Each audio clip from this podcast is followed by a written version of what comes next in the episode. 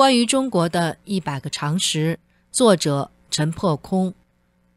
现实篇：中国人穷的只剩下钱。四十七，明哲保身。中国人很聪明吗？面对世界民主潮流，部分中国人不思进取，却推说中国人不关心政治。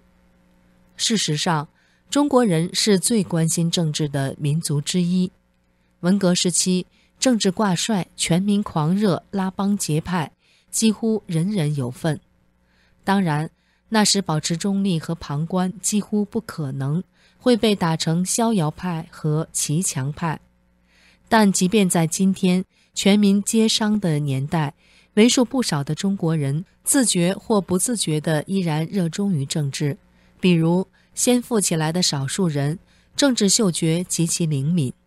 据中国官方统计，中国富豪中近半数是中共党员，那些不是党员的，大部分则都是政协委员，而很多普通中国人也忙于解决组织问题入党。他们认定，只有通过这种政治捷径，才能最大程度地捞取到利益和实惠。凡此种种，中国人哪里算得上不关心政治？深谙厚黑学的中共，专门对准人性的弱点下手，将人们政治上的表现处处与物质利益挂钩，政治上得势，物质待遇随之提高，乃至予取予夺；政治上失势，物质待遇随即降低，乃至剥夺殆尽。中共赤裸裸的把玩和扭曲人性，引诱着整个民族的堕落。在此情况下，要人们不关心政治都难。另一方面，不讲原则、不管闲事、明哲保身、西瓜微大边，的确是许多中国人的处世之道，并自以为聪明。面对一波又一波中国同胞遭受中共迫害的恶潮，不少中国人抱以犬儒主义的姿态，尤其普遍地存在于既得利益群体中，如公务员、商人、白领阶层。以及被高薪收买的知识分子，面对中共作恶、同胞受害，这些中国人一律的视而不见、听而不闻、触而不觉，甚至满不在乎的表示：“只要我过得好就行了。”然而，人类共处的世界彼此联系而密切相关，只要他人过不好，你就可能过不好。比如。你生活在中国，受害于污染的空气和水质，那是中共长期无视环境保护、人为破坏生态的后果。又比如，你行走在中国大地，时而遭遇粗鲁甚至威胁性的待遇，那是中共以人治耽误法治、人为践踏道德良知的后果。再比如，你原本过着平静的日子，与世无争。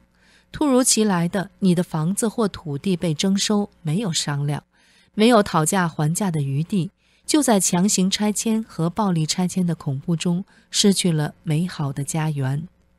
那是因为你的权利早已被剥夺，你的命运掌握在权贵的手中。有人不甘宰割，奋起捍卫天赋人权，并为之付出惨痛代价。环保人士被抓，维权人士被捕，上访人士被殴打。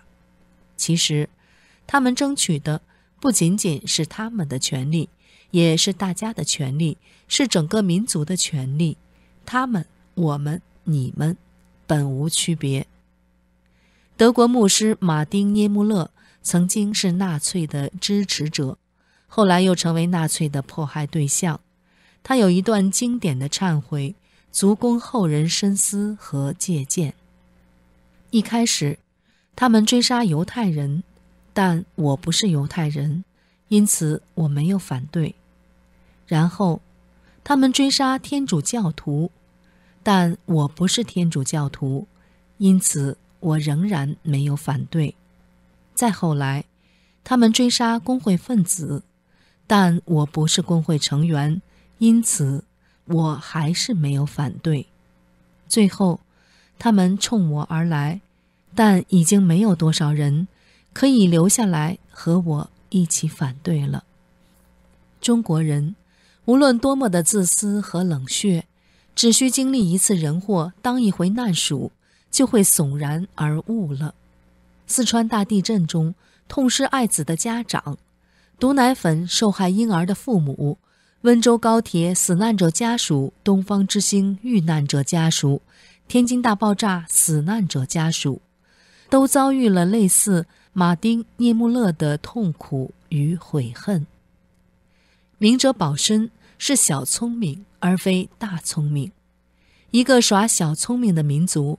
乃是一个短视而愚蠢的民族，只有幡然醒悟，齐心协力，挺身而出，有决心、有勇气，去打造一个天下为公、人人安全的民主体制，这样的国民才是大聪明，这样的民族才有大希望。